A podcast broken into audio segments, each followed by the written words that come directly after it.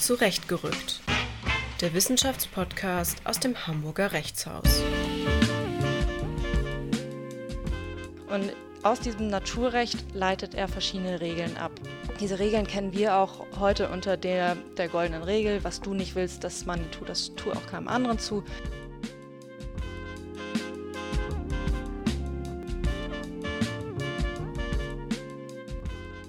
Und wenn wir, unser, wenn wir uns unser Recht heutzutage anschauen, leben wir praktisch in der Rechtsgeschichte.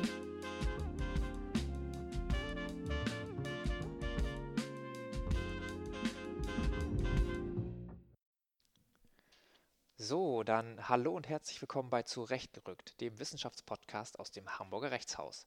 Heute begrüßt euch für die Redaktion Malte Pickert, das bin ich, wissenschaftlicher Mitarbeiter am Lehrstuhl von Professor Ivo Appel. Ich freue mich, dass ihr eingeschaltet habt.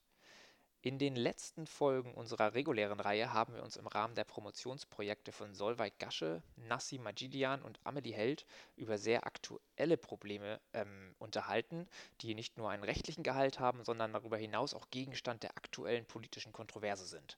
Heute wollen wir ganz im Gegensatz dazu das Rad der Zeit etwas zurückdrehen und uns ein rechtsgeschichtliches Thema vornehmen. Dafür ist heute Annalena Otzen zu Gast. Herzlich willkommen und schön, dass du da bist. Danke. Ähm, bevor wir thematisch einsteigen, möchte ich Annalena euch ein bisschen vorstellen und dann direkt daran im Anschluss noch Annalena ein paar persönlichere Fragen stellen, damit wir sie ein bisschen besser kennenlernen können insgesamt. Also, Annalena studierte Rechtswissenschaft an der Uni Hamburg und der University of East Anglia in Norwich. Seit 2018 ist sie wissenschaftliche Mitarbeiterin bei Professor Tilman Repken am Lehrstuhl für deutsche Rechtsgeschichte, neuere Privatrechtsgeschichte und bürgerliches Recht hier an der Fakultät. Außerdem ist Annalena seit Herbst 2018 Promotionsstudentin und Stipendiatin der Albrecht Mendelssohn Bartholdy Graduate School of Law. Der aktuelle Arbeitstitel ihrer Dissertation lautet Equitas und Equitas Cerebrina bei Christian Thomasius. Eine Einordnung in sein Naturrecht. Betreut wird die Arbeit von Professor Tilman Repken und Professor Milan Kuli. Heute werden wir uns ihre Arbeit daran, zumindest in Ausschnitten, ein wenig vornehmen und gemeinsam in die akademische Welt der Rechtswissenschaften im 18. Jahrhundert eintauchen. So, wie nun angekündigt und wie bereits etabliert, wollen wir aber noch Annalena ein paar Fragen stellen. Zunächst einmal, gibt es eine Veranstaltung aus deinem Studium, an die du dich besonders gerne zurückerinnerst? Tatsächlich gibt es eine, die mich ein bisschen nachhaltig beeinflusst hat. Die hat allerdings nicht an der Uni hier stattgefunden, sondern in England. Und zwar war das ein Seminar namens Jurisprudence, wo sich mit Grundlagen des Rechts auseinandergesetzt wurde. Philosophische Eindrücke wurden dort ebenfalls vermittelt und da habe ich mich das erste Mal nicht nur mit dem materiellen Recht auseinandergesetzt, sondern der Frage, woher kommt das Recht eigentlich, wieso haben wir es, wieso haben wir es immer noch, wieso ist es so. Also sehr grundlegenden Fragestellungen. Und es war ein sehr, sehr netter Dozent. Der, es war eine sehr kleine Gruppe, es waren nicht so große Vorlesungen, wie wir sie hier in Hamburg kennen. Und das hat mich irgendwie zum Nachdenken gebracht, ich, weil ich das in Hamburg halt auch nie besucht habe, dieses Seminar, weil ich mich da mit einem anderen Grundlagenschein beschäftigt habe. Und danach habe ich mich erstmal weiter nicht wieder mit Jurisprudence beschäftigt, weil ich mich um mein Examen gekümmert habe und da die materiellen Fragestellungen doch wichtiger sind. Aber rückblickend, wenn ich jetzt eben auch mein Dissertationsthema sehe, kann ich schon erkennen, dass da ein gewisser Zusammenhang besteht und ich irgendwie wieder im gleichen Bereich hängen geblieben bin. Ja, klingt wunderbar, klingt spannend. Und ja, du hast natürlich recht, irgendwie, wenn ich mir so angucke, worüber wir später gleich noch sprechen wollen, dann äh, finden sich da gewisse Züge vielleicht schon auch wieder, die du möglicherweise in diesem Seminar schon auch besprochen hast. Alles klar. Ähm, jetzt haben wir ein bisschen über die Vergangenheit gesprochen. Bleiben dort auch noch kurz, denn was würdest du deinem Ich von vor drei Jahren raten, also bevor du hier an der Uni angefangen hast oder mit dem gleichen Zeitpunkt? Was würdest du vielleicht anders machen? Was würdest du genauso machen wieder? Also du meinst jetzt den Zeitpunkt, bevor ich zu promovieren begonnen genau, habe? Genau, richtig.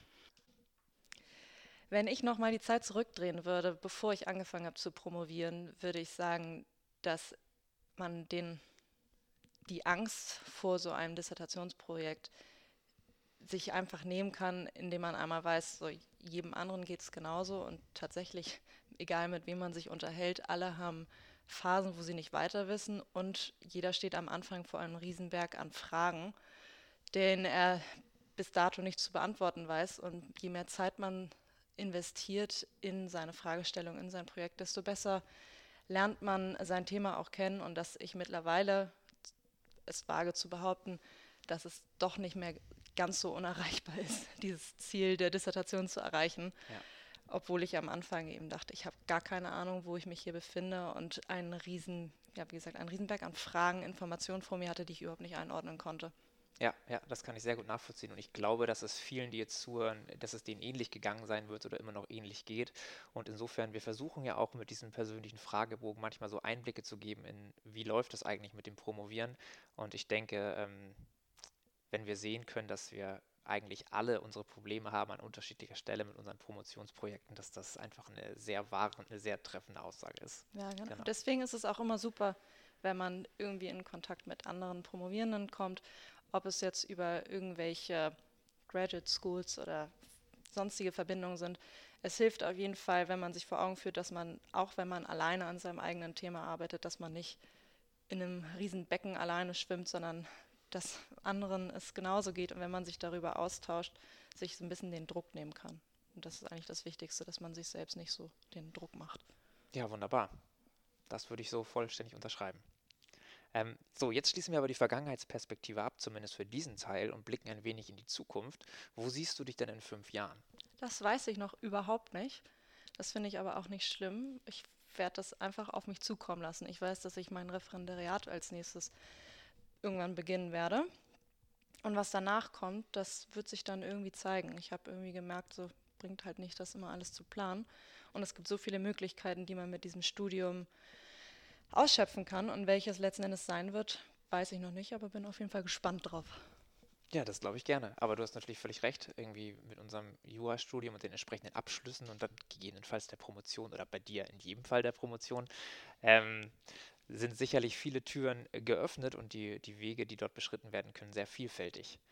Alles klar. Aber dann würde ich vorschlagen, lass uns doch gerne mit dem Gespräch beginnen in Bezug auf den Teil, der deine DIS ausmacht. Gut. Äh, der Grund, warum wir uns besonders freuen, dass du heute da bist, beziehungsweise einer der Gründe, weswegen wir dich eingeladen haben und freuen, uns freuen, dass du da bist, ist, dass du zu einem rechtsgeschichtlichen Thema promovierst. Das haben wir oben schon kurz angerissen und darauf kommen wir jetzt natürlich zurück. Zwar ist es auch so, dass wir hier im Podcast schon mal ganz kurz ein bisschen in geschichtliche Bereiche eingetaucht sind, zusammen mit Daria Bayer, bei der die Rechtsphilosophie von Paschukanis in inhaltlicher Hinsicht im Mittelpunkt stand. Auf der anderen Seite haben wir bei ihr natürlich im Podcast zumindest einen Schwerpunkt auch darauf gesetzt, äh, wie sie ihr Promotionsprojekt gestaltet hat, was sehr spannend und sehr außergewöhnlich war. Und ähm, heute wollen wir das Ganze sozusagen noch ein bisschen mehr auf die rechtsgeschichtliche Arbeit zuschneiden. Denn auch in deiner Arbeit gibt es eine Besonderheit, nämlich du arbeitest mit einer lateinischen Primärquelle. Und äh, vielleicht mag das so sein, da kenne ich mich nicht aus, dass, der, das in der Rechtsgeschichte durchaus üblich ist und gar nicht so selten vorkommt, aber für alle von uns, die vielleicht primär dogmatisch arbeiten, ist das natürlich schon ein, ein Novum und etwas, was man nicht so häufig hört. Deswegen bin ich sicher, dass wir da ein bisschen spannende Sachen erfahren werden und äh, einfach mal gemeinsam schauen werden, wie du daran eigentlich arbeitest und wie du das machst. Deswegen, wegen dieser Übersetzung, äh, kommen mir direkt ein paar Fragen in den Kopf, die wir vielleicht ein bisschen aufgreifen können. Als allererstes, ähm, ich habe auch in der Schule relativ lange Latein gehabt und ähm, würde aber vor der Herausforderung, jetzt einen wissenschaftlichen Text über, zu übersetzen, vielleicht dann doch noch mal ein bisschen mehr zurückschrecken als bei anderen lateinischen Texten. Deswegen als allererstes die Frage, äh, musstest du eigentlich an deinen Lateinkenntnissen in irgendeiner Form arbeiten oder war das mehr so, während du dies gemacht hast, hast du einfach dir gewisse Dinge noch zusätzlich angeeignet, die du brauchtest? Oder was für Erfahrungen hast du da gemacht? Ich habe das ja während der Arbeit an der Dissertation gemacht. Am Anfang, als ich gewusst habe, worüber ich promovieren werde, dachte ich erstmal, hole ich mir meine alten Lateinbücher wieder raus und werde werde erstmal die Grammatik lernen. Habe dann aber gemerkt, dass das fast ohne Boden ist, wenn ich jetzt erstmal alles wieder durcharbeite und dass ich stattdessen einfach anfangen sollte, mir diese Quelle vorzuknöpfen und zu übersetzen und im Zuge dessen die jeweiligen grammatikalischen Fragen, die sich aufwerfen, dann zu beantworten. Insofern habe ich das dann eher mittelbar gemacht und habe die Erfahrung, dass das so ganz gut gelaufen ist, dass ich mir auf jeden Fall sehr viel Zeit gespart habe, als wenn ich jetzt erstmal das, den Lateinkurs nochmal wiederholt hätte. Ja, das glaube ich gern. Ähm, was ich mich aber auch direkt gefragt habe, ist, äh, wenn das jetzt wirklich ein Text ist, der für unsere aktuelle wissenschaftliche Debatte, zumindest in der Rechtsgeschichte, eine Relevanz hat, dass du darüber jetzt promovierst, kam mir der Gedanke so, kann es denn sein, dass es dazu noch keine Übersetzung gibt? Oder ähm, was sind sonst vielleicht die Gründe, warum du eine eigene Übersetzung erstellst? Das würde mich auch interessieren. Zu dem Text gibt es tatsächlich keine Übersetzung, zumindest nicht eine, die mir bekannt wäre. Ich merke, wenn ich Sekundärliteratur lese und renommierte Wissenschaftler in der Rechtsgeschichte, die in dem Kontext vielleicht schon mal etwas gesagt haben, dass sie offensichtlich auch diese Quelle kennen und die angeschaut haben und sich dessen Inhaltes bewusst sind. Allerdings ist nirgendwo eine Übersetzung gegeben, auf die ich hätte zurückgreifen können. Insofern musste ich diese Quelle auch erstmal selbst übersetzen, um dann zu sehen, was der Inhalt dessen ist und inwiefern das für meine Bearbeitung dann auch relevant ist. Ja, klingt aufwendig auf jeden Fall. Das kann man, das kann man nicht anders sagen. Ähm, wir haben schon gerade gesprochen darüber, dass äh, zumindest du an der einen oder anderen Stelle vielleicht grammatikalisch versucht hast, gewisse Probleme noch einzuordnen. Welche Herausforderungen hattest du sonst bei der Übersetzung? Gibt es da irgendwas, was so augenscheinlich schwierig war? Mm, ja, augenscheinlich schwierig ist vor allen Dingen die Übersetzung in die richtigen deutschen Worte. Das fällt mir im Nachhinein jetzt immer wieder auf, wenn ich mir dann meine übersetzten Texte anschaue und sich immer wieder dort was ändert. Also das, die Übersetzung unterliegt so einem steten Wandel, weil ich am Anfang, als ich angefangen habe, auch nicht wusste, in welchem Kontext ich mich hier bewege, worum, also ich hatte gar keine, keine richtige Ahnung, in welchem Zusammenhang irgendwie dieser Text spielt und habe einfach angefangen zu übersetzen und Worte benutzt, die ich heute nicht mehr benutzen würde, wo ich denke, das ergibt überhaupt keinen Sinn. Und glücklicherweise durch, ich denke einfach Zeit, in der ich eben das drumherum kennengelernt habe, habe ich dann gemerkt, was wahrscheinlich der richtige Begriff sein könnte, der für das jeweilige lateinische Wort genutzt werden könnte. Mhm. Ja, das kann ich mir vorstellen. Also, dass sozusagen die Arbeit an der Übersetzung selbst so ständig im Fluss sich befindet und du vielleicht an den Kanten immer noch so nachschärfst, sodass das Gesamtprodukt dann in sich besonders schlüssig wird. Okay, ja, sehr gut. Ähm, das leitet so ein bisschen auch eigentlich direkt zur nächsten Frage über, denn wie kannst du denn sicherstellen, dass das, was du da übersetzt hast, eigentlich das ist, was äh, Thomasius sagen wollte, also dass die Übersetzung letztlich richtig ist? Wie, wie gehst du da vor? Also du hast ja gerade schon gesagt, indem du ständig nachschärfst durch das große Ganze, was du so langsam erfasst hast, dass du dann gucken kannst, dass Einzelpassagen sich in das Ganze einfügen, aber ähm, wie gehst du vielleicht sonst vor? Einmal, was mir sehr doll geholfen hat, sind tatsächlich andere Werke von demselben Autor wo ich gemerkt habe, in, wo, ja, wo ich dann anhand der Benutzung dieser Worte gesehen habe, was damit wohl gemeint sein könnte, gleichzeitig reguläre rechtsgeschichtliche Literatur, wo mir Begriffe wieder aufgefallen sind, wo ich danach gemerkt habe, okay, es geht meinetwegen bei dem Begriff Aktio geht es nicht nur um eine Klage im juristischen Sinne, sondern bei Aktio geht es auch um, den, um die Handlung. Das sind zwei deutsche Übersetzungen für diesen Begriff, die aber einen komplett anderen Kontext haben. Und am, also das ist mir noch in Erinnerung geblieben, dass ich am Anfang Aktio mit Klage übersetzt habe und erst im Zuge meiner weiteren Arbeit, vor allen Dingen auch mit, als ich in weitere Werke von Thomasius geblickt habe, gesehen habe, dass mit Aktio sehr wahrscheinlich in dem Zusammenhang keine Klage, sondern eine Handlung gemeint ist und alles andere keinen Sinn ergibt. Also viel Kon Kontextualisierung, auch schauen, was wieder andere Re Rechts Geschichtler dazu geschrieben haben, weil die ja oft auch schon in dem Bereich irgendwie geforscht haben und insofern auch nochmal mir den Kontext besser darlegen konnten. Mhm. Alles klar, ja, das kann ich gut verstehen, dass das sehr hilfreich gewesen ist dann. Ähm, noch zuletzt zur Übersetzung wie stellst du das denn eigentlich dar? Also schreibst du dann auch einfach und setzt da eine Fußnote und verweist auf Thomasius Werk und dann, wer auch immer dann versucht dort nachzugucken, müsste auch anfangen, den Text zu übersetzen oder hast du vielleicht eine andere Lösung gefunden, deine eigene Übersetzung sozusagen sichtbar zu machen? Ähm, nein, ich werde nicht einfach darauf verweisen, weil ich aus eigener Erfahrung gemerkt habe, dass das recht nervig und anstrengend ist, wenn man irgendetwas liest und dort dann einfach nur auf die Quelle verwiesen wird und man erstmal diese Quelle dann suchen muss. Zweitens steht sie dann da auf Latein und selbst wenn man Latein irgendwie kann, ist es nicht so, dass man den Text liest und die Worte fassen sich im Kopf zusammen, sondern letzten Endes muss man erstmal übersetzen. Und das finde ich dann immer ein wenig nervig. Deswegen habe ich mich dazu entschieden, die Quelle direkt in meine Dissertation zu integrieren, indem ich, bevor ich auf den Inhalt genauer eingehe und das analysiere, sowohl den lateinischen als auch den deutschen Text oder die Passage, die in dem Moment relevant ist, in meinen Text einfüge, sodass sowohl das Original nachvollziehbar ist, auf das ich mich ja letzten Endes berufe, und gleichzeitig die deutsche Übersetzung, sodass es auch für jeden Leser verständlich ist, woher ich meine Behauptung jetzt überhaupt ziehe. Ja, wunderbar. Also ganz im Sinne der Zugänglichkeit von Wissenschaft, wenn man so möchte. Ja, sehr schön. Annalena nickt. Ja, du sprachst auch gerade schon davon, dass du ähm, zur Übersetzung, zur Kontextualisierung in unterschiedliche Werke desselben Autors geschaut hast. Und das ist, wie der, der Arbeitstitel deiner Dis vielleicht schon ein bisschen verraten hat, der äh, Christian Thomasius. Und äh, bei Thomasius ist darüber hinaus noch ganz interessant, dass es sich nicht nur um, wie wir uns das heute vorstellen, unterschiedliche wissenschaftliche Abhandlungen handelt, sondern vielmehr um unterschiedliche Dissertationen oder gar eine Vielzahl von Dissertationen. Ich weiß nicht, wie viele sind das ungefähr? Circa 150. Okay, also circa 150 Dissertationen, die er wohl nicht alle selbst geschrieben hat, sondern äh, vielleicht kannst du uns ganz kurz erklären, was es damit auf sich hat, wie unter wie derselbe Autor oder derselbe Professor 150 Dissertationen veröffentlicht hat unter seinem Namen. Ja, aus heutiger Perspektive ist das wahrscheinlich ein wenig irritierend, wenn man hört, dass eine Person 150 Dissertationen geschrieben hat, weil das den Zweck nicht so wirklich erfüllt, wie wir ihn heutzutage kennen. Damals im 18. Jahrhundert, 17. bis 18. Jahrhundert, in der Zeit, in der Thomasius gelebt hat, war das noch ein wenig anders.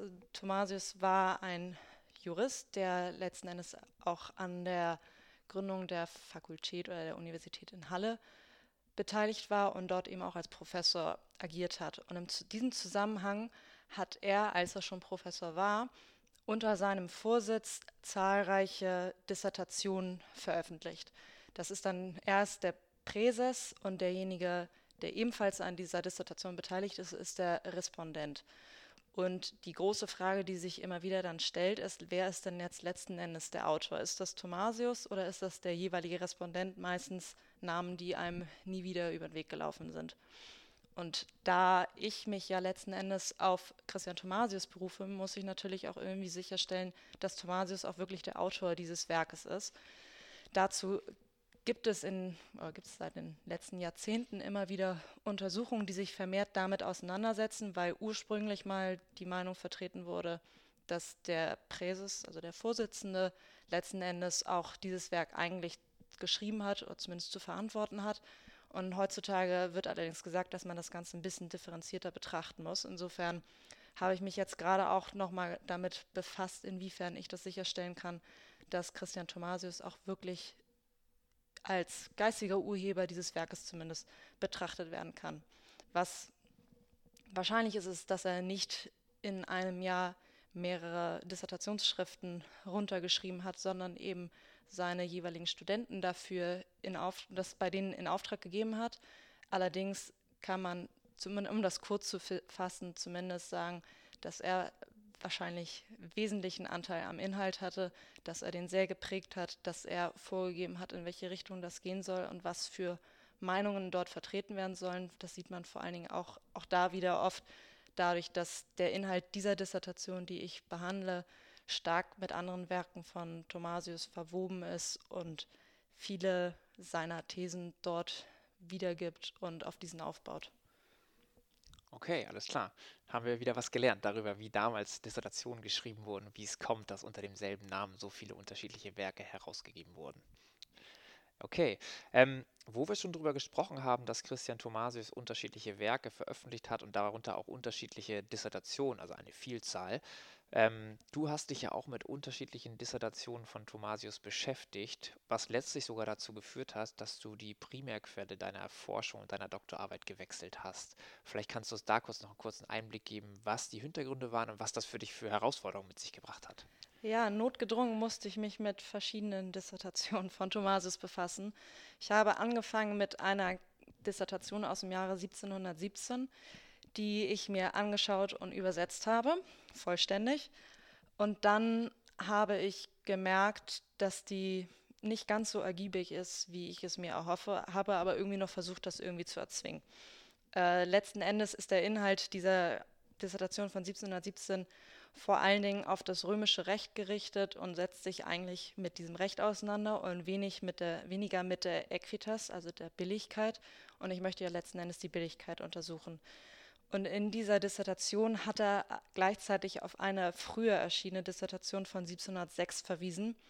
Und da war mir eigentlich schon klar, dass ich wahrscheinlich nochmal diese andere Dissertation mir vorknüpfen muss, was ich letzten Endes dann auch gemacht habe, was dann allerdings bedeutet hat, dass ich das dortige erste Kapitel, was circa 40 Seiten, meine ich, umfasst, auch nochmal übersetzen musste. Also letzten Endes die Arbeit, die ich vorher in die Übersetzung gesteckt habe, weitestgehend hinfällig geworden ist, weil sie nicht meiner Fragestellung dient und ich insofern jetzt viel lateinische Texte übersetzt habe, die mir aber inhaltlich leider nichts gebracht haben.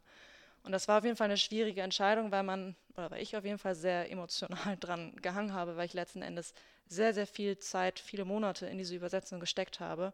Und wenn man dann realisiert, dass diese Arbeit irgendwie für die Katz war, zumindest in Hinsicht auf die Dissertation, die man selbst schreiben möchte, dann ist das auf jeden Fall ärgerlich und ich musste dann erstmal realisieren oder ja, letzten Endes mich dazu überwinden zu sagen, es ist eben so und jetzt muss ich mich mit der anderen Quelle auseinandersetzen, aber ansonsten komme ich mit meiner Fragestellung leider nicht weiter. Okay.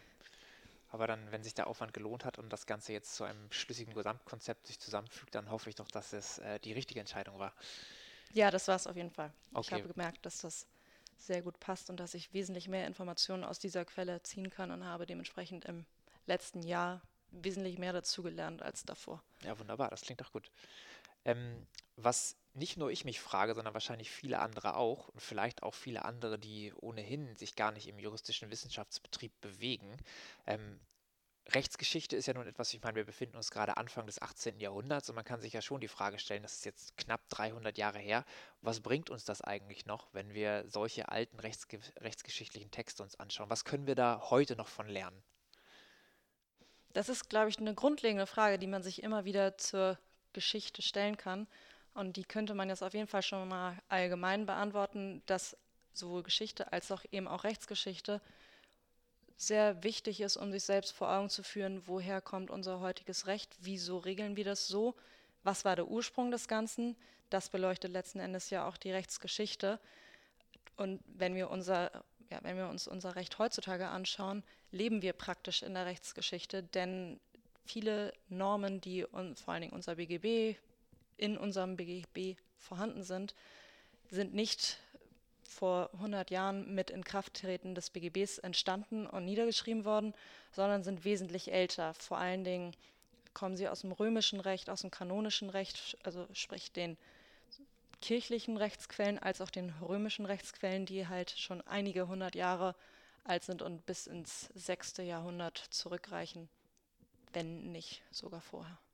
Okay, das heißt, um das noch ganz kurz zusammenzufassen, ähm, die Aktualität deiner Forschung und dem, was du dort untersuchst oder der Rechtsgeschichte insgesamt, besteht vor allem darin, es gibt bestimmt noch andere äh, Zwecke, aber vor allem darin, zu erklären, warum wir gewisse Normen äh, ähm, aktuell so haben, wie sie geregelt sind. Also einfach, wie wir dort angelangt sind. Das könnte auf jeden Fall eine Herangehensweise sein. Das ist jetzt nicht der Ziel meiner Arbeit. In meiner Arbeit untersuche ich jetzt nicht den konkreten Zusammenhang zu einem Gesetz, wie wir es heute haben. In meiner Arbeit geht es, darüber werden wir bestimmt gleich nochmal sprechen, geht es um die Billigkeit, also einen, ja, einen rechtlichen Begriff, der ähnlich wie Gerechtigkeit ist. Und wie auch bei der Gerechtigkeit stellt man sich die Frage, was ist das eigentlich, woher kommt das eigentlich? Darauf greifen wir heutzutage auch immer wieder zurück, ohne dass man sich genau Gedanken darüber macht, was steht inhaltlich eigentlich hinter diesem Begriff. Und insofern ist meine Dissertation, die sich eben mit der Billigkeit beschäftigt, nicht darauf gerichtet, einen aktuellen Bezug zu einem bestimmten Gesetz oder dergleichen herzustellen, sondern eher sich mit einer rechtlichen Grundlage auseinanderzusetzen, woher dieses Konstrukt kommt, was das bedeutet und inwiefern das zumindest im 18. Jahrhundert, speziell bei Thomasius, eben rezipiert wurde und was woher er dieses Prinzip gezogen hat. Dass ich da jetzt keine allgemeine Aussage tätigen kann, ist klar, weil es ein, eine, ja, eine jahrhundertelange Diskussion um diesen Begriff gibt, den man nicht einfach in einer Dissertation dann darstellen könnte. Ja, wunderbar. Jetzt hast du gerade mit dem, was du sagtest, eigentlich gerade schon die Überleitung gesprochen, die ich jetzt eigentlich hätte einsprechen wollen, nämlich zu dem, was wir eben ähm, sozusagen zur rechtsgeschichtlichen Forschung sagen wollten, hin zu dem inhaltlichen Teil deiner Dissertation, nämlich worüber du eigentlich promovierst, nämlich die Equitas bei Christian Thomasius. Und du hast gerade schon gesagt, dass du hinter diesem Begriff die Billigkeit eigentlich verstehst, dass das in deinen Augen die korrekte Übersetzung wäre oder die passendste im Sinne von Thomasius. Ähm, genau, weil du hattest gerade schon gesagt, nicht nur Billigkeit, sondern auch Gerechtigkeit möglicherweise. Und äh, wenn ich mir mit meinen bescheidenen Lateinkenntnissen aus der Schule das Wort angeguckt habe, dann habe ich zunächst an Gleichheit gedacht. Und vielleicht können wir gleich im Folgenden auch so ein bisschen aufdröseln, was eigentlich welchem Begriff zuzuordnen ist und was Thomasius damit gemeint haben könnte. Aber als allererstes vielleicht, ähm, um den Begriff ein bisschen handhabbarer zu machen für uns, was für eine Funktion hat denn die Equitas und wo kommt das her? Auf die Funktion der Willigkeit will ich gleich zurückkommen. Das wäre jetzt zu weit vorgegriffen, wenn ich eine gemeine, eine allgemeine Darstellung der Funktion der Billigkeit darlegen würde. Zumindest kann ich zu der Herkunft der Billigkeit sagen, dass die sehr wahrscheinlich von Aristoteles stammt, der diesen Begriff in seinem Werk verwendet hat, allerdings mit dem griechischen Äquivalent Epikir, wo er diesen Begriff im Zusammenhang mit der Gerechtigkeit behandelt. Und zwar geht es darum, bei ihm darum, dass ein Gesetz, wenn das ja in der Regel einen allgemeinen Fall in sich begreifen soll, im Einzelfall nicht so angewandt werden kann, weil es dann zu einem ungerechten Ergebnis führen, zu einem ungerechten Ergebnis führen würde, dass mittels der Billigkeit, der Epikir, eben der Einzelfall ein bisschen im Einzelfall das Gesetz ein bisschen anders angewandt wird und dem Einzelfall entsprechend angepasst wird, damit eben weiterhin ein, ein gerechter Umstand besteht. Das kann man so zu der Herkunft sagen. Was jetzt letzten Endes die Billigkeit ist, das wäre zu allgemein, wenn ich jetzt aushole und alles dazu sage, weil vor allen Dingen nicht alles dazu gesagt werden kann. Das ist halt durch die Jahrhunderte hinweg hat sich dieser Begriff, die Bedeutung dieses Begriffes wie sich das einordnen lässt, immer wieder gewandelt. Ich kann also eher was dazu sagen, was Thomasius unter der Equitas oder Billigkeit versteht, als wenn ich jetzt ein allgemeines Bild darstelle. Ja, sehr gern. Dann machen wir doch das. Dann gucken wir uns doch an, was äh, Thomasius unter der Billigkeit versteht. Genau, das ist nämlich die Frage meiner Dissertation letzten Endes. Denn der Begriff Equitas wird immer wieder benutzt in den früheren Quellen, so auch bei Thomasius. Aber wenn man sich das jetzt so anhört, oder auch wenn man den deutschen Begriff Billigkeit benutzt, fragt man sich so, was ist denn damit eigentlich gemeint? Also es wird gesagt, das ist nicht billig es ist, entspricht nicht der Equitas, wenn dieser oder jener Rechtsumstand vorliegt, aber was bedeutet das jetzt eigentlich? Und Thomasius hat sich dazu geäußert, nämlich in der Dissertation von 1706, weshalb ich letzten Endes diese Quelle dann auswählen musste. Dort hat er sich nämlich in knappen 20 Paragraphen zu, zu der Bedeutung der Equitas und auch zur Bedeutung der Equitas cerebrina, also einer Abart der Equitas, wenn man das mal so sagen mag, äußert. Und zu der Equitas, als erstes zur Equitas cerebrina, werden wir später nochmal kommen. Zur Equitas äußert er sich in ein paar Absätzen und erklärt dort, dass letzten Endes die Equitas ein Begriff ist, der sich aus dem Naturrecht ableiten lässt. Im Naturrecht, äh, das Naturrecht ist ein,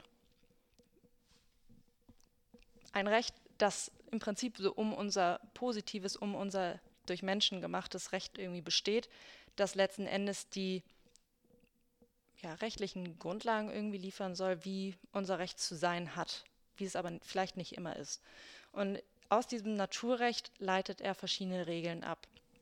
Diese Regeln kennen wir auch heute unter der, der goldenen Regel. Was du nicht willst, dass man die tut, das tue auch keinem anderen zu.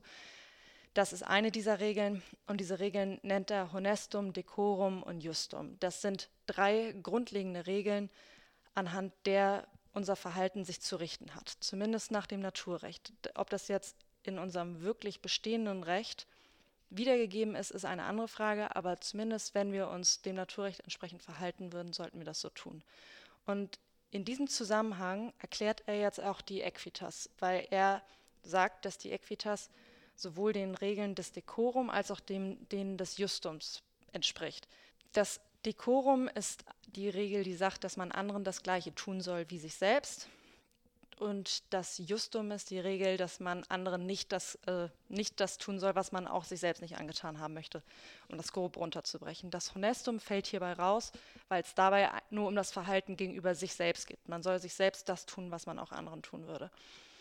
Dementsprechend sind nur Decorum und Justum relevant für die Equitas, wie er in seiner Dissertation sagt, weil die Equitas letzten Endes diese Regeln zusammenfasst und sagt, man soll eben anderen Menschen das gleiche Verhalten an den Tag legen, wie man es selbst sich gegenüber auch erfahren möchte. Und dadurch der soll der Mensch sich selbst immer gegenüber anderen Menschen irgendwie abwägen und ein gewisses Gleichgewicht irgendwie halten. Mhm. Und das ist der naturrechtliche Ursprung, wie er ihn letzten Endes in seiner Dissertation darstellt, um das zumindest ganz knapp verständlich darzustellen. Und diese naturrechtliche Grundlage ragt dann aber in unser positives Recht, also in unser bestehendes Recht rein. Damit nur um Unklarheiten einmal direkt aus dem Weg zu räumen, meine ich jetzt nicht unser BGB, unsere ZBO oder sowas, was wir jetzt gerade haben. Ich rede natürlich immer noch von der Zeit von Thomasius in seiner Zeit.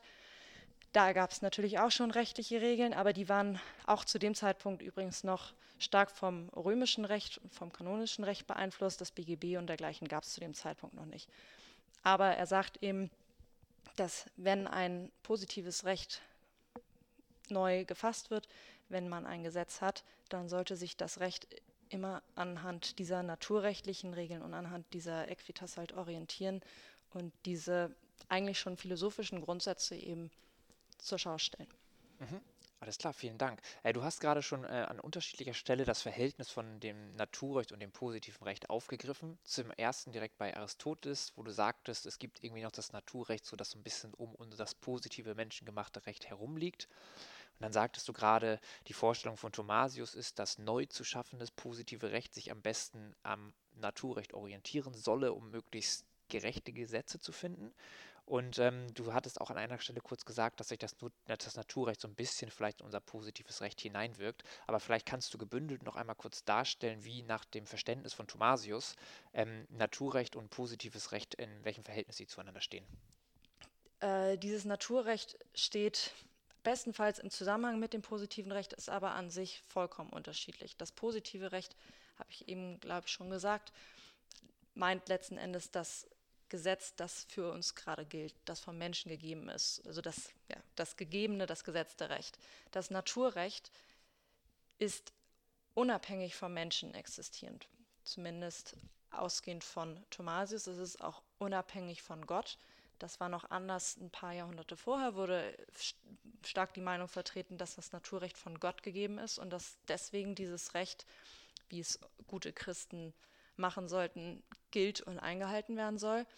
Dieser Gedanke hat sich im Laufe des 17. und 18. Jahrhunderts gewandelt und ist in eine von Gott unabhängige Richtung gegangen, sodass nun eher die Natur des Menschen im Mittelpunkt stand, bei Thomasius auf jeden Fall, der aus seinem Verhalten und aus seinem, aus seinem Leben unter anderen Menschen diese Regeln hergeleitet hat, der gesagt hat, der Mensch ist nur dann glücklich, wenn er nach diesen und jenen Grundsätzen sich verhält.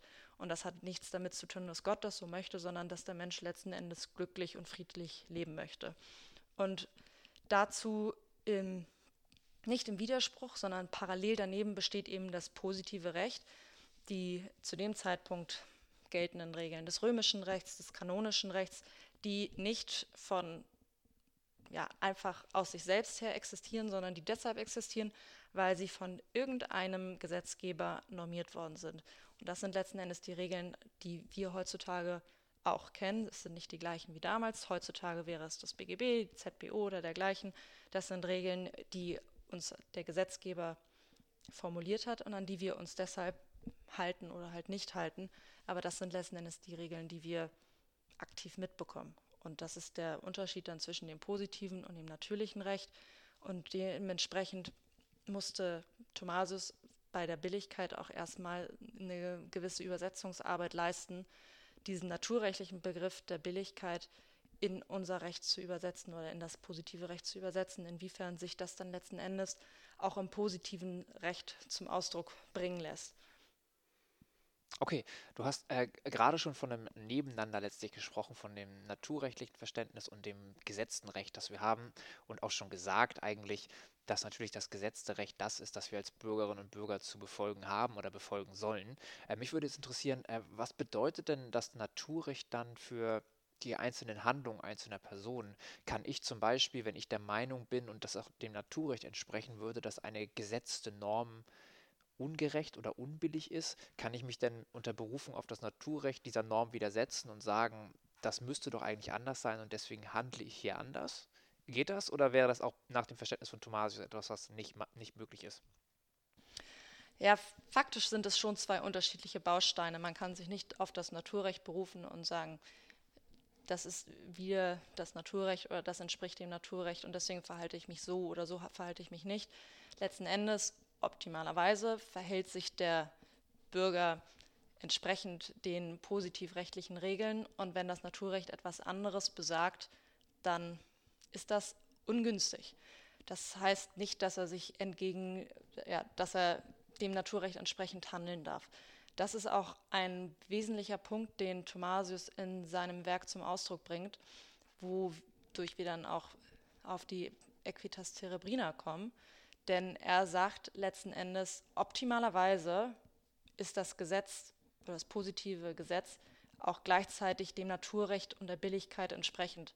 Problematisch wird es, wenn das nicht der Fall ist, denn dann ist dieses Gesetz nicht billig und widerspricht dem Naturrecht.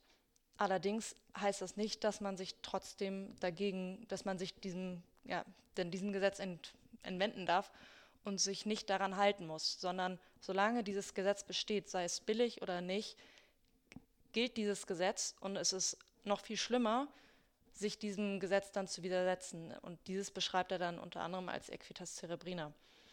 Und da kann man, um diesen Einfluss von Equitas und positivem Recht noch einmal zu verdeutlichen, einmal klarstellen, äh, was er dazu sagt, inwiefern die Equitas in das positive Recht hineinragt. Er sagt nämlich, dass es zwei Möglichkeiten gibt, dass das positive Recht billig ist, nämlich einmal auf dem Wege der Auslegung und einmal auf dem Wege der Gesetzgebung. Der primäre Punkt ist eben die Gesetzgebung. Optimalerweise, und das Vertrauen hat er stark in den Gesetzgeber, ist, dass der Gesetzgeber, wenn er seine Gesetze erlässt, das Naturrecht und die Billigkeit im Kopf hat und das Gesetz daran ausrichtet, sodass letzten Endes eine Übereinstimmung zwischen positivem und natürlichem Recht besteht. Optimalerweise, wie gesagt, muss nicht so sein, denn wenn es nicht der Fall ist, wenn ein Gesetz ausnahmsweise unbillig ist, dann ja, kann man grob sagen, hat der Mensch Pech gehabt, muss sich trotzdem dran halten. Der zweite Weg, der da noch mit reinspielt, ist, dass auch die Auslegung billig ist. Das ist dann ähnlich wie der Weg von Aristoteles beschrieben worden ist. Da geht es eben darum, wenn zwischen den Zeilen des Gesetzes gelesen werden soll oder wenn bestimmte Lücken bestehen, weil ein Gesetz einen bestimmten Fall nicht aufgreift, dann kommen die Gesetzesausleger ins Spiel. Die müssen eben schauen, wie lässt sich das Gesetz im Einzelfall anwenden. Und auch hierbei sollen sie die Equitas berücksichtigen und die naturrechtlichen Grundsätze eben einfließen lassen, wenn sie ihre Entscheidung treffen. Und das sind diese zwei Arten und Weisen, wie die Billigkeit letzten Endes auch im positiven Recht zum Tragen kommt. Und das ist auch eine der Thesen, die ich vertrete, dass es sich eben nicht um zwei unterschiedliche Begriffe handelt, dass die Billigkeit im positiven Recht und die Billigkeit im natürlichen Recht nicht zwei komplett unterschiedliche Konstrukte sind, sondern dass mit der Billigkeit letzten Endes eine Entsprechung des Naturrechts gemeint ist dass, oder um naturrechtlichen Grundlagen geht, die dann ins positive Gesetz praktisch übersetzt werden und auch im positiven Recht zum, Aus, zum Ausdruck gebracht werden. Mhm. Also das nochmal ganz kurz zusammengefasst, können wir sozusagen die, die Billigkeit im natürlichen Sinne verstehen als Leitlinie sowohl für die Gesetzgebung, in Anführungsstrichen gute Gesetze zu machen, und zum anderen dort, wo es in der Auslegung Spielräume gibt, diese entsprechend den Maßstäben des natürlichen Rechts äh, zu füllen. Okay, spannend ist ja auf jeden Fall auch, dass Thomasius ähm, letztlich die bürgerliche Tugend der Gesetzesbefolgung so hoch ansiedelt und sagt, selbst wenn die positiven Gesetze unbillig sein sollten oder ungerecht, dann ist es immer noch schlimmer, diese nicht zu befolgen, selbst wenn eigentlich deren Befolgung sich als, als ungerecht darstellen würde. Ja, das ist mir auch aufgefallen. Und das ist für mich auch ein wichtiger Punkt, der in den Kontext der Zeit von damals reinspielt. Wenn man sich das vor Augen führt, diese Dissertation ist 1706 entstanden und die Französische Revolution 1789 und die aufklärerischen Züge waren erst gen Mitte, Ende des, 17., des 18. Jahrhunderts. Thomasius befindet sich also noch nicht mitten in der Aufklärung, sondern die Staaten sind noch sehr absolutistisch regiert und bestimmt. Es ist erst diese Zeit des Aufbruchs. Das finde ich an dieser Zeit auch so unfassbar spannend, weil es eben dieses, dieser Übergang von einer Epoche in die andere ist.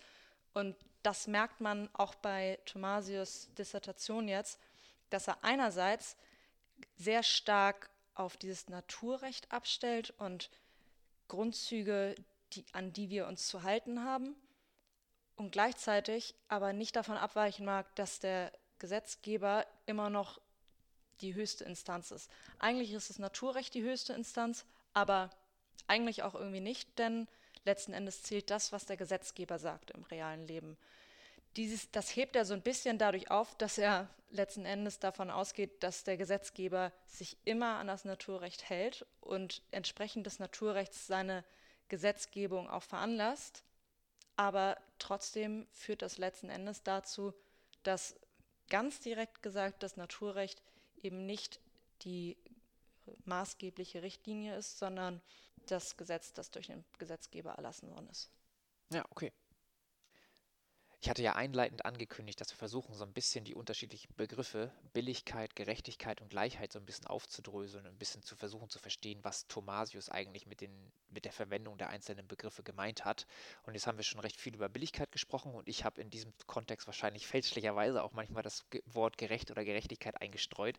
Aber vielleicht kannst du uns noch ganz kurz erklären, was Thomasius mit Billigkeit meint und was in Abgrenzung dazu denn Gerechtigkeit ist nach seinem Verständnis. Ja, Thomasius verwendet den Begriff Billigkeit und Gerechtigkeit teilweise synonym. Das ist eine leicht schwammige Antwort, die ich vielleicht ein wenig aufklären kann. Und zwar definiert er zu Beginn die Billigkeit und teilt sie dann in einen weiten und in einen engeren Begriff auf. In diesem Zusammenhang setzt er dann die Billigkeit einmal mit den soeben schon genannten Regeln des Naturrechts, das Dekorum und das Justum gleich. Und er sagt, im weiten Sinne umfasst die Billigkeit auch die Gerechtigkeit. Im engeren Sinne ist mit Billigkeit allein das Dekorum gemeint. Um das nochmal zu wiederholen, beim, beim Justum, dem Gerechten, geht es darum, dass man anderen Menschen nicht das tun soll, was man selbst nicht angetan haben möchte. Und beim Dekorum geht es darum, was man anderen Menschen tun soll.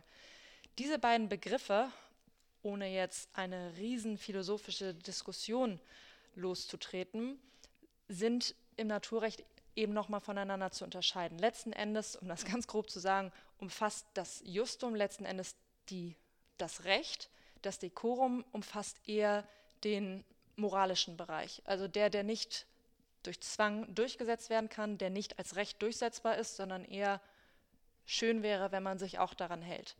Da muss man sich natürlich vor Augen führen, wir sind hier immer noch im naturrechtlichen Bereich. Dieser naturrechtliche Bereich ist so oder so nicht durchsetzbar, aber wenn man sich nur das Naturrecht anschaut, ist letzten Endes allein das Justum das Recht. Nun sagt Thomasius, dass die Billigkeit, wenn man sie in einem weiten Kontext betrachtet, eben auch das Recht umfasst, aber eigentlich nur das Dekorum. Sprich, eigentlich ist die, Equitas, wenn man sie ganz konkret betrachtet, eben getrennt von der Gerechtigkeit. Die Equitas umfasst ebenfalls nicht das Recht. Es geht nicht um rechtliche Grundlagen, äh, um das Recht des Naturrechts, das irgendwie durchgesetzt werden kann, sondern es geht auch da wieder um die Regeln, die nett wären, wenn du sie ebenfalls durchsetzt oder wenn du sie ebenfalls an den Tag legst. Aber gleichzeitig, dadurch, dass Thomasius eben die Billigkeit gleichzeitig als einen weiten Begriff beschreibt und dort sagt, dass dort eben auch das Recht mit enthalten ist, ist in diesem Fall auch die Billigkeit im Zusammenhang mit der Gerechtigkeit zu betrachten. Dass die Billigkeit also ganz allgemein betrachtet alle Regeln umfasst, die man den anderen Menschen gegenüber an den Tag legen soll, Im ganz engen Sinne allerdings eben nur die Regeln, die nicht rechtlich durchsetzbar sind. In dem Zusammenhang kann man ganz gut auf etwas zurückgreifen, was du ganz zu Beginn schon gesagt hast. Da meintest du ja mit so rudimentären Lateinkenntnissen, denkt man bei Equitas eher an Gleichheit. Das ist ein wichtiger oder ein guter Einwand, den du bringst, denn also einmal, um das lateinisch klarzustellen, Equitas ist die Billigkeit, die Gleichheit wiederum bedeutet im Lateinischen Equalitas. Das ist also sehr, sehr gleich, das hat einen gleichen Wortstamm. Und diese Gleichheit, Equalitas, ist auch ein wichtiger Aspekt bei der Equitas. Thomasius beschreibt letzten Endes die Equitas zugleich im Lichte der Gleichheit, weil er in einem anderen Werk davon spricht, dass das Wichtigste, äh, die grundlegende Regel des Naturrechts des Menschen ist, dass man die dass Gleichheit besteht. Und diese Gleichheit wird eben durch diese Regeln des Decorum und des Justum, wie man sich gegenüber anderen Menschen zu verhalten hat, zum Ausdruck gebracht. Also letzten Endes ist das so eine Verkettung dieser Begriffe, die alle in einem Zusammenhang stehen, dass die Billigkeit gleichzeitig die Regeln des Naturrechts zum Ausdruck bringt und dieses bringt und das Naturrecht gleichzeitig letzten Endes das Ziel hat, für Gleichheit zu sorgen, weil wenn Gleichheit besteht, die Menschen im Frieden miteinander und im Frieden mit sich selbst leben. Insofern ist das ein, ja, interessant, dass du von, von vornherein schon darauf gekommen bist, dass Gleichheit und Billigkeit irgendwie in einem Zusammenhang hängen können. Ja, sehr schön. Ich meine, es ist doch ein, äh, ein, ein, sehr hehrer Zweck, sozusagen, wenn das Naturrecht eigentlich darauf aus ist, dass die Menschheit äh, in Gleichheit leben kann. Äh, wunderbar, dann haben wir jetzt eigentlich äh, den Begriff der Billigkeit, den Begriff der Gerechtigkeit, den Begriff der Gleichheit, alles unter sozusagen dem Oberbegriff der Equitas besprochen und kennengelernt. Äh, in deiner Dis bzw. dem Arbeitstitel taucht hier nur noch der andere Begriff Equitas cerebrina auf, den wir jetzt auch schon zweimal ganz kurz angerissen haben, aber vielleicht kannst du abschließend und abrunden nochmal ganz kurz darstellen, was denn dieser Gegenbegriff ist, so scheint es ja zumindest, und was sich dort hinter verbirgt. Die Equitas cerebrina ist in einer gewissen Weise ein Gegenbegriff der Billigkeit Grob muss man sagen, dass der Gegenbegriff der Billigkeit eigentlich die Unbilligkeit, also die Inequitas ist. Die Equitas cerebrina ist jetzt irgendwie dazwischen. Übersetzen kann man das mit hirnloser, hirnrissiger, gedankenloser Billigkeit unter anderem. Er beschreibt diese Equitas cerebrina als einen Zustand, der als billig erscheint, aber tatsächlich unbillig ist. Insofern, wie gesagt, hängt dieser Begriff zwischen Billigkeit und Unbilligkeit weil die Billigkeit und die Unbilligkeit offensichtlich, offensichtlich billig und unbillig sind. Bei der Equitas cerebrina eben dieser besondere Aspekt zum Vorschein kommt, dass eine Sache vorgebilligt zu sein und es in der Realität aber tatsächlich nicht ist. Das ist so ganz grob dargelegt und wie ich vorhin schon gesagt habe, ist ein Beispiel für ihn eben, wenn man ein Gesetz letzten Endes nicht anwendet, weil man der Ansicht ist, dass es nicht billig ist und deswegen dieses Gesetz nicht zur Anwendung kommt. Das beschreibt er als Equitas cerebrina, weil dies eben unter dem Vorwand geschieht, etwas Billiges zu tun und dabei eben verkennt, dass man zugleich gegen die Billigkeit in seinen Augen zumindest verstößt, weil man sich dem tatsächlich bestehenden Gesetz irgendwie widersetzt. Das ist ein Aspekt. Man könnte dazu noch wesentlich, wesentlich mehr sagen, denn das wird auch einen großen Teil noch der Dissertation ausmachen. Ich glaube, das wäre dann zu viel des Guten. Ja, das denke ich auch, das genügt für den Anfang. Trotzdem ist an dieser Stelle noch kurz eine Frage bei mir aufgekommen und das spiegelt sich vielleicht ein bisschen in dem, was wir schon angesprochen hatten weiter oben, dass Thomasius irgendwie das sich widersetzen gegen positives Recht als das Schlimmste ansieht, was ja auch ein Fall von Equitas cerebrina ist. Aber ähm, ist es denn auf einer allgemeinen Ebene auch so, dass Thomasius sagt, Equitas cerebrina oder ein Verhalten, das als solches einzuordnen ist, ist schlimmer als Inequitas? Weil man könnte ja auch der, der Ansicht sein, dass ähm, Inequitas einfach als die offensichtliche Ungleichheit das ist, was irgendwie als, als am niederträchtigsten einzuordnen wäre. Aber würde Thomasius das auch so sehen oder würde er das anders, anders verorten? Am schlimmsten ist für ihn eigentlich die Equitas cerebrina. Ich muss diesen Teil der Arbeit muss ich noch mal stärker bearbeiten. Das ist schon eine Weile her, dass ich mir den angeschaut habe. Aber was er dort stark zum Ausdruck bringt, ist seine Abneigung vor allen Dingen gegenüber der Equitas cerebrina wenn eine Sache nur unbillig ist, ist ja schön, sieht jeder sofort und damit hat es dann sein, damit hat es dann sein Bewenden.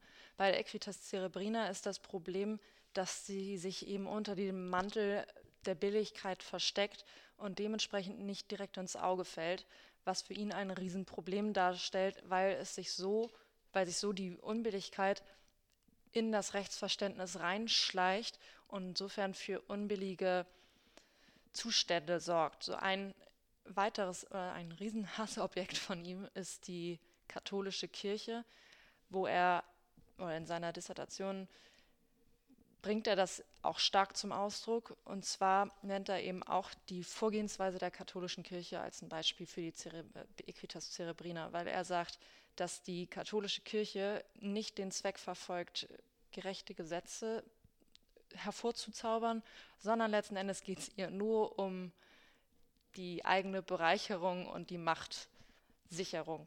Und dieses, dieser Zweck ste steckt letzten Endes hinter den Gesetzen und nicht der Zweck, dass man für eine gerechte Grundlage sorgt. Und das ist für ihn ebenfalls ein Beispiel dieser Equitas Cerebrina, weil er es als besonders niederträchtig erachtet, wenn ein Gesetzgeber oder wenn eine Instanz vorgibt, einen gerechten Zustand herzustellen, den, an den sich die Menschen dann halten, und in Wirklichkeit wird etwas ganz anderes damit verfolgt. Ich würde sagen, wir nehmen diese Kritik von Thomasius einfach mit, die uns zeigt, dass ähm, auch, ob, auch wenn die Abhandlung von Thomasius vielleicht sich doch weitestgehend im theoretischen Raum bewegen, wir das, was dort auf theoretischer Ebene diskutiert wird, durchaus auch äh, in Bezug auf die rechtssetzenden Instanzen in Anschlag bringen können, um zu überlegen, ob deren Verhalten und deren Rechtsakte letztlich als kritikwürdig erscheinen oder eher nicht. Und ähm, mit dieser Erkenntnis würde ich sagen, Lieber Nadina, vielen Dank, dass du bei uns warst und vielen Dank, dass du uns mit in diese Reise ins 18. Jahrhundert mitgenommen hast und ein bisschen uns das Naturrecht und das Verständnis von Christian Thomasius näher gebracht hast. Vielen Dank. Danke auch. Wir freuen uns, wenn ihr euch bei uns meldet. Schreibt uns einfach eine E-Mail an zurechtgerückt.jura.uni-hamburg.de oder bei Twitter. Schön, dass ihr dabei wart. Bleibt gesund und hoffentlich bis zum nächsten Mal. Tschüss.